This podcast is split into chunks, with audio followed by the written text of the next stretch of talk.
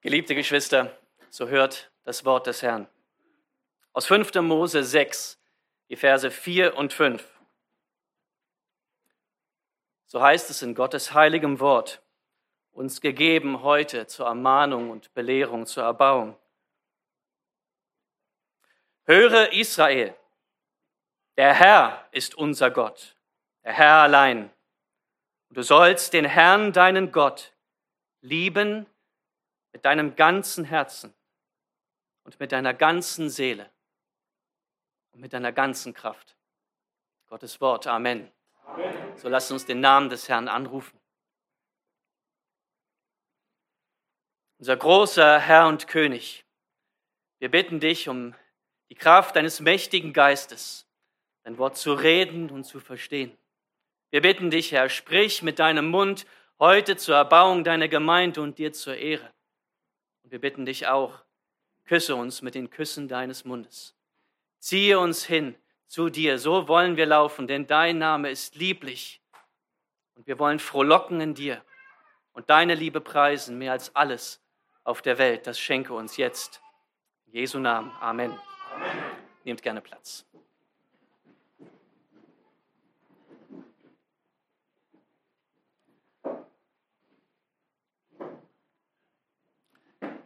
Zuerst darf ich euch von ganzem Herzen von uns allen grüßen, von der ERB Basel. Wir freuen uns heute mit euch Gottesdienst zu feiern.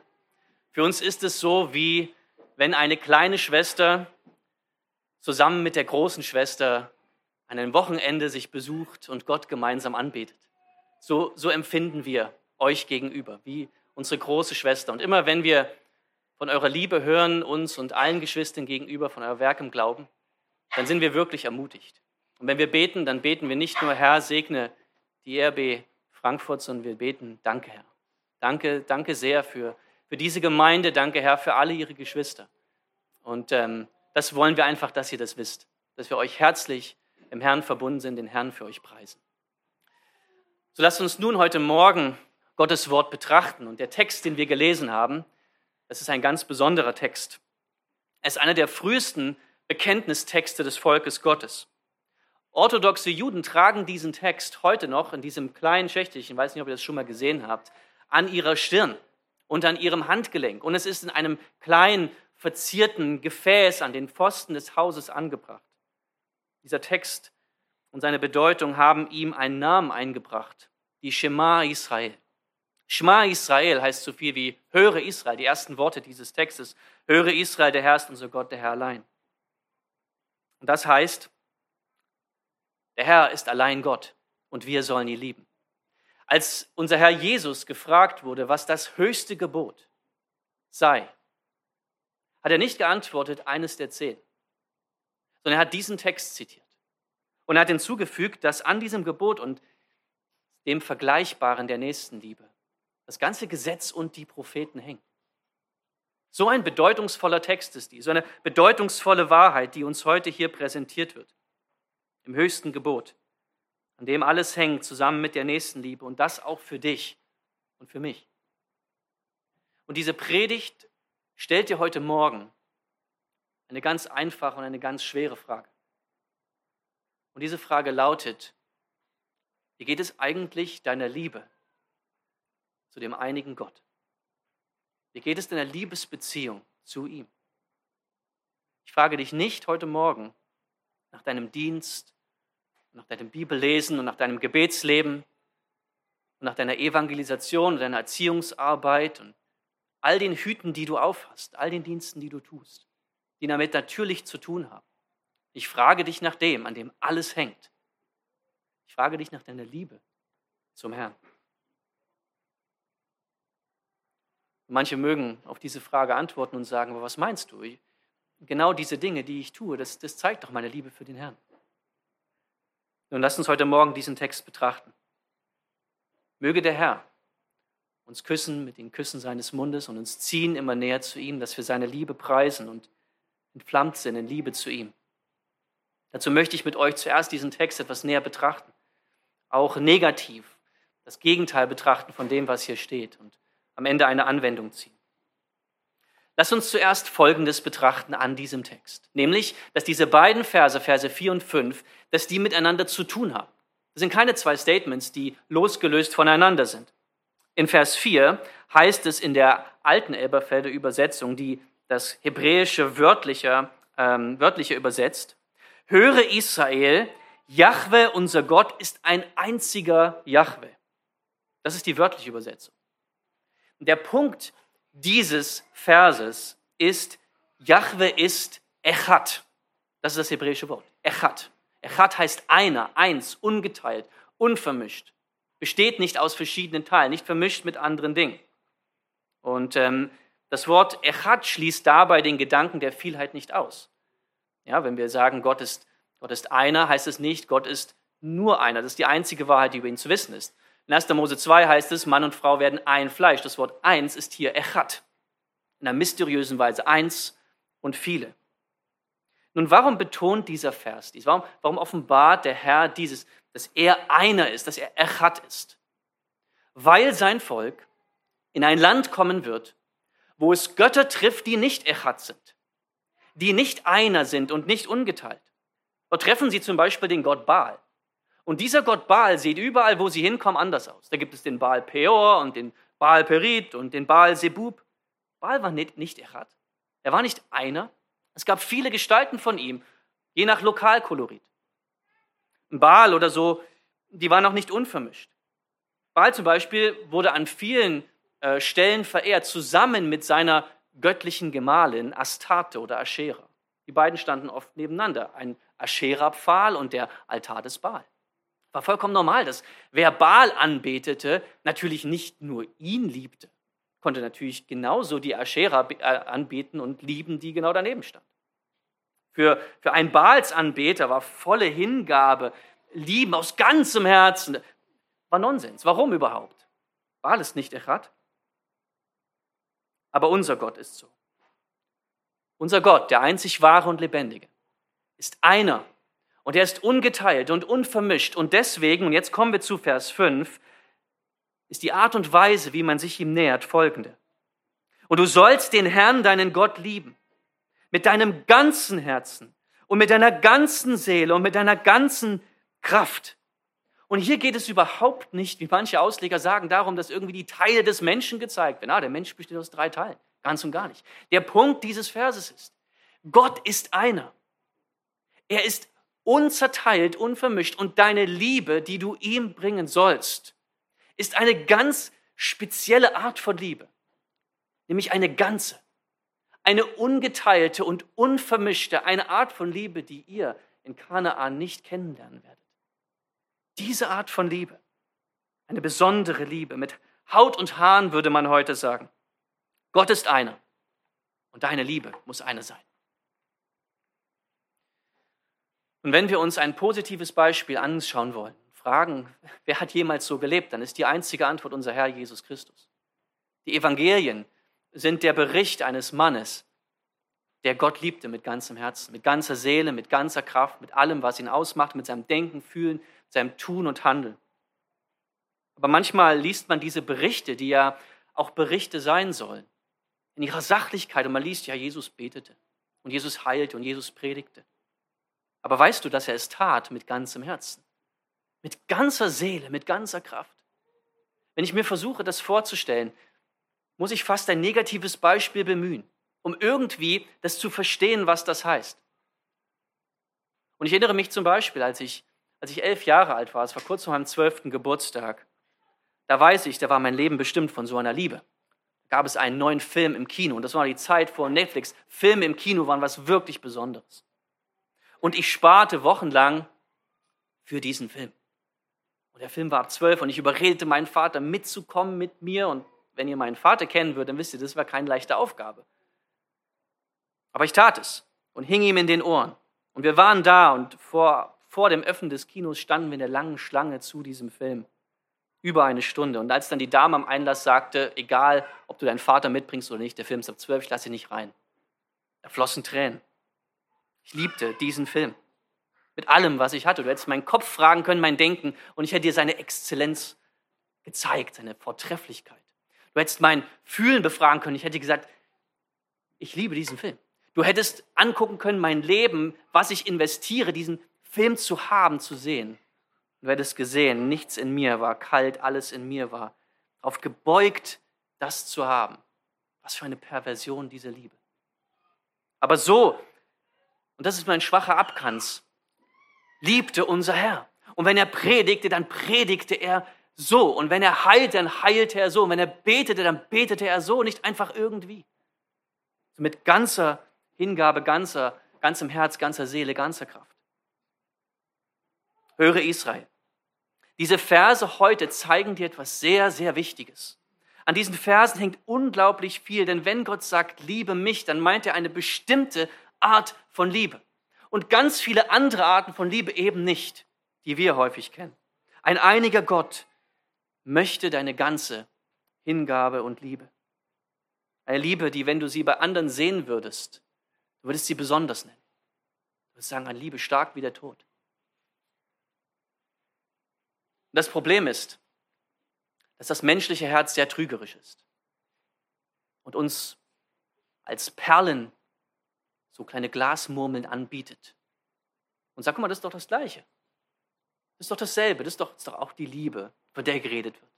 Wenn Gott sagt, du sollst lieben, guck mal, das, das ist doch Liebe. Ich möchte euch zeigen, was ich damit meine, an einem negativen Beispiel. Und du hast gerade davon gelesen. Ich wusste das nicht, dass wir heute 2. Könige 10 lesen werden. Aber wir haben gelesen von einem Mann, den ich dir noch mal kurz vor Augen bringen möchte, nämlich Jehu. Jehu wurde von Gott eingesetzt, um eines zu tun, nämlich das Haus Ahabs, des bösen Königs, auszurotten.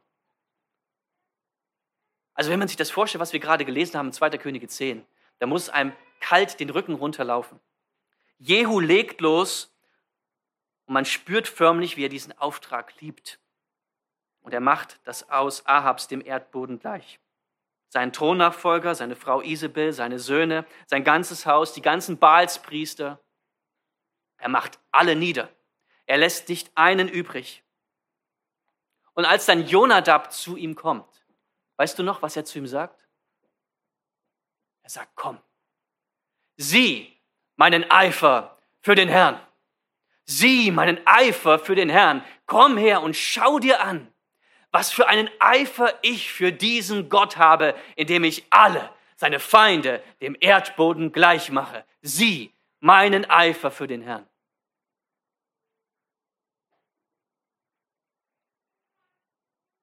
Darauf war er stolz, ein Kämpfer zu sein gegen die Feinde und sagte, schau diesen Eifer an, diese Liebe, diese Hingabe für Gott. Aber was war die göttliche Bewertung seiner Regentschaft? Erinnerst du dich noch daran? 2. Könige 10, Vers 31. Aber Jehu achtete nicht darauf, von ganzem Herzen nach dem Gesetz des Herrn, des Gottes Israels zu wandeln, denn er ließ nicht ab von den Sünden Jerobeams. Wie trügerisch ist das Herz. Wir lesen in der Shema Israel von einer Liebe, die der einige Gott fordert, mit ganzem Herzen, ganzer Seele, ganzer Kraft. Kann das sein, dass da jemand ist, der es liebt, mit ganzem Herzen Gottes Feinde niederzumachen, falsche Lehrer, falsche Prediger zu entlarven und Genderideologie und Abtreibung zu bekämpfen und gegen alle falschen Arten von Erziehung und falsche Bücher und falsche Filme und falsche Wörter und falsche Kleidung ins Feld zu ziehen? Gut, wenn er es tut.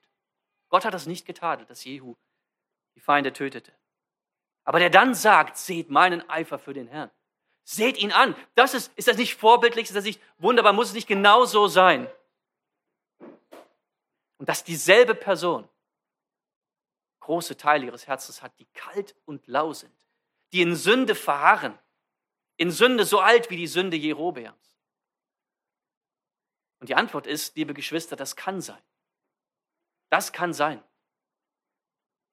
Über die Gemeinde in Ephesus sagt unser Herr in Offenbarung 2, Vers 2, dass sie die Bösen nicht ertragen konnte. Sie prüften Lehre, entlarvten sie, mühten sich ab, aber diese Liebe, die erste Liebe, diese Liebe, besondere Liebe mit ganzem Herzen, ganzer Seele, ganzer Kraft, diese Liebe verließen sie. Eine Jehu-Gemeinde, ganze Kraft gegen Gottes Feinde, und halbe Kraft für Gott. Bedenke, wovon du gefallen bist, sagt Jesus ihn. Bedenke es. Bedenke, worum es wirklich geht. Bedenke, was dir gesagt ist. Liebe den Herrn von ganzem Herzen, ganzer Seele, ganzer Kraft. Es ist das höchste Gebot. So viel hängt an ihm. Du kannst dein Leib hingeben für die Armen und alle Erkenntnis anhäufen und alles Falsche ausmerzen aus Gesellschaft und Gemeinde. Ohne die Liebe würde es dir nichts nützen. Ich möchte dir noch ein anderes Beispiel zeigen. Ein anderes Beispiel, das diese Wahrheit erhellen soll. Um was es wirklich geht, wenn der Herr sagt, dass wir ihn ganz lieben sollen. Es ist das Beispiel von Maria und Martha aus Lukas 10. Während Maria zu den Füßen unseres Herrn sitzt, heißt es von Martha. Martha aber machte sich viel zu schaffen mit der Bedienung und sie trat hinzu und sprach, Herr, kümmerst du dich nicht darum, dass mich meine Schwester allein dienen lässt? Sage ihr doch, dass sie mir hilft. Jesus aber antwortete und sprach zu ihr, Martha, Martha, du machst dir Sorge und Unruhe um vieles. Eines aber ist Not. Maria aber hat das gute Teil erwählt, das soll nicht von ihr genommen werden. Lukas 10, 38. Und würde man Martha fragen, was ihre Liebe zu Jesus ausmacht, dann vielleicht die Antwort, das ist mein Dienst. Wörtlich heißt es im Text, ihr vieles dienen viele Unruhe und Mühe. Nicht für ihre Karriere, nicht, dass ihr gut geht. Nein, sie, sie rackert sich ab für Jesus, der bei ihr ist und für die Menschen, die, die mit dabei sind. Aber was diese Geschichte zeigt, ist ein ganz schockierender Fakt. Dass diese Martha rackert und macht und tut. Und wir wissen nicht wo, aber vielleicht ist irgendwo zwischen Geschirr waschen und zwischen Gäste bedienen die Liebe abhanden gekommen. Frustration eingekehrt. Herr, kümmerst du dich nicht? Kümmerst du dich nicht? Kümmert es dich nicht? Bist du so ein, so ein Herr, der sich nicht kümmert, der sich nicht kümmert? Überlegt, was dieser Gedanke bedeutet. Dienst, wirklich aufopferungsvoller Dienst für Familie, Gemeinde, Schuften, Rackern, aber mit schwindender Liebe Vielleicht sogar mit Frustration. Ist das möglich? Ist das möglich? Es ist möglich, liebe Geschwister, es ist möglich. Es ist möglich. Unser Herz ist so trügerisch, dass es selbst diese billige Glasmurmel für die echte Perle ausgeben kann.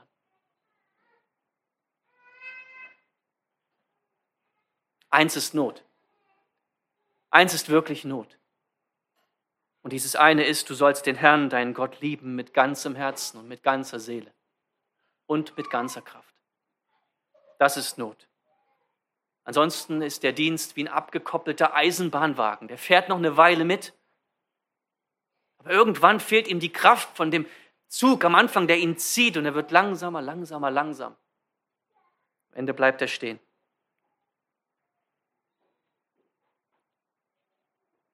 Liebe Geschwister, dieser Text fordert uns auf, auf unser Herz zu achten weil von ihm unser und das Leben überhaupt ausgeht. Auf unser Herz zu achten und auf die Liebe, die wir haben für unseren Herrn und nicht misszuverstehen, was, was gemeint ist, wenn unser Herr uns dazu auffordert. Und wer von uns könnte sagen, ja, ich, ich sitze heute Morgen hier und ich liebe den Herrn, so wie es sein soll, mit allem, was ich habe. Nein, niemand kann das von uns sagen. Aber wenn das so ist, dann müssen wir doch eins erkennen. Dass es wichtig ist, wie wir unseren Dienst versehen, dass wir eine treue und tugendhafte und helfende Ehefrau sind, ein braver Sohn, eine brave Tochter, ein vorbildlicher Pastor, ein eifriger Freund, eine eifrige Freundin, verlässlich, ein Gebetskämpfer und ein Diener der Gemeinde. Aber dass wir in allem, in diesem allen niemals vergessen dürfen, dass all das daran hängt, dass wir ein geliebtes Adoptivkind sind des Vaters im Himmel. Und dass dieser Vater im Himmel ein, ein Herz hat für uns. Und dieses Herz, das heißt, gib mir, mein Sohn, dein Herz. Gib mir, mein Sohn, dein Herz und meine Tochter, gib mir Gib mir dein Herz. Und dann geh raus und kämpfe gegen die Feinde. Und dann geh raus und diene und racker dich ab. Aber vergiss nicht in dem Allen, gib mir, mein Sohn, dein Herz. Lass deine Auge meine Wege wohlgefallen. Gib mir dein Herz.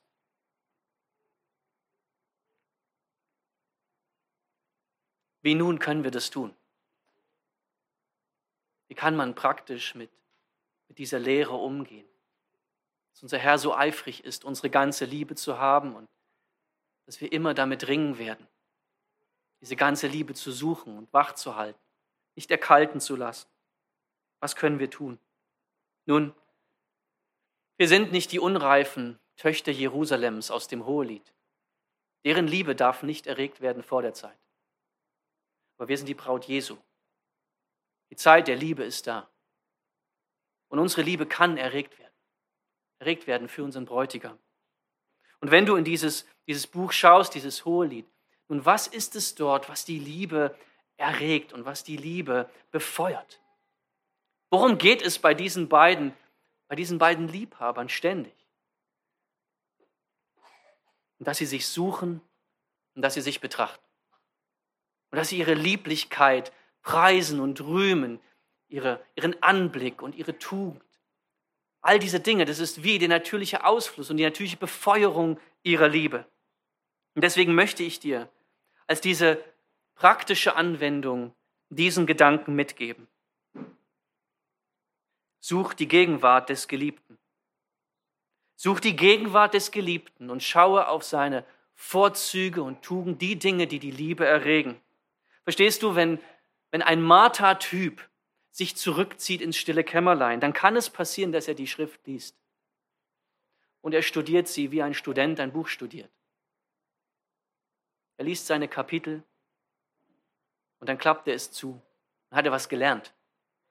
Und wenn, wenn ein Martertyp ins stille Kämmerlein geht und betet, dann hat er vielleicht eine Liste von Dingen, für die er beten will, weil er treu sein will und ein treuer Gebetskämpfer ist für seine Gemeinde und die Gemeinde weltweit und für seine Familie und für viele andere. Dann betet er diese Liste und ringt. Er hat immer die Schürze an. Paul Washer sagte mal in einer Predigt, ich weiß nicht mehr wo, dass er sich manchmal vornehmen muss, wenn er ins stille Kämmerlein geht, die Arbeitsstiefel auszuziehen. Und weißt du, was er damit meint? Einfach diese Dinge zu lassen und einfach diese Zeit zu nehmen, um nichts anderes zu tun, als Sulamit zu sein. Und zu betrachten das Evangelium und die Herrlichkeit des Herrn und zu lesen mit der Einfrage, Herr, öffne mir die Augen für die, für die Wunder in deinem Gesetz und für das größte Wunder heute. Für das größte aller Wunder heute, dass, dass du mich liebst, dass mein Herr Jesus für mich gestorben ist. Für das Kreuz, zeig es mir. Zeig mir genau das, denn das brauche ich mehr als alles andere. Deine Liebe ist süßer als Wein und das Wichtigste und woran alles hängt, eins ist Not, dieses ist Not, bitte zeig mir das. Und dafür bete ich und dafür ringe ich. Und wenn ich in den Gottesdienst gehe, dann mit dieser Erwartung. Wenn ich in die Gebetsstunde gehe, mit dieser Erwartung. Maria zu sein und zu sitzen. Dieses Praktische möchte ich dir mitgeben. Bete doch einmal so. Lies doch einmal so. Geh doch so. Bereit dein Herz so vor. Nicht als Wasserträger von der Quelle, so als Verdurstender, der sich labt.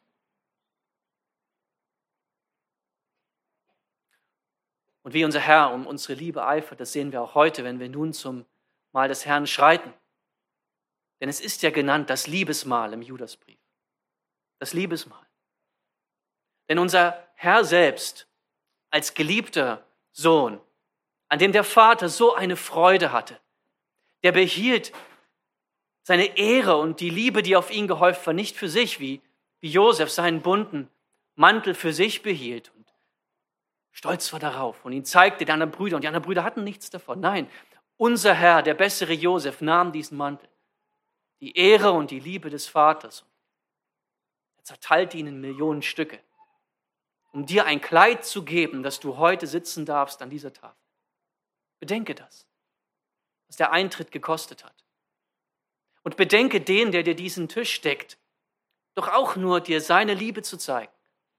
Was da herauserwählt wurde, aus aller Schöpfung dich heute zu nähren und zu speisen. Welcher Mann gab jemals seinen Sohn? Selbst für einen Gerechten. Aber unser Gott gab seinen Sohn für die Ungerechten und Rebellen. Und lässt uns heute Anteil haben an ihm und seinem Kreuz und der Vergebung der Sünden, jeden, der glaubt. Und ich betone das, weil wir lieben. Nicht aus unserer eigenen Kraft, sondern weil er uns zuerst geliebt hat. Amen. Amen. Und so lasst uns lieben mit ganzem Herzen und mit ganzer Seele und mit ganzer Kraft, den, der einig ist und dem all dies gebührt, unserem Gott, der gelobt sei von Ewigkeit zu Ewigkeit. Amen. Amen.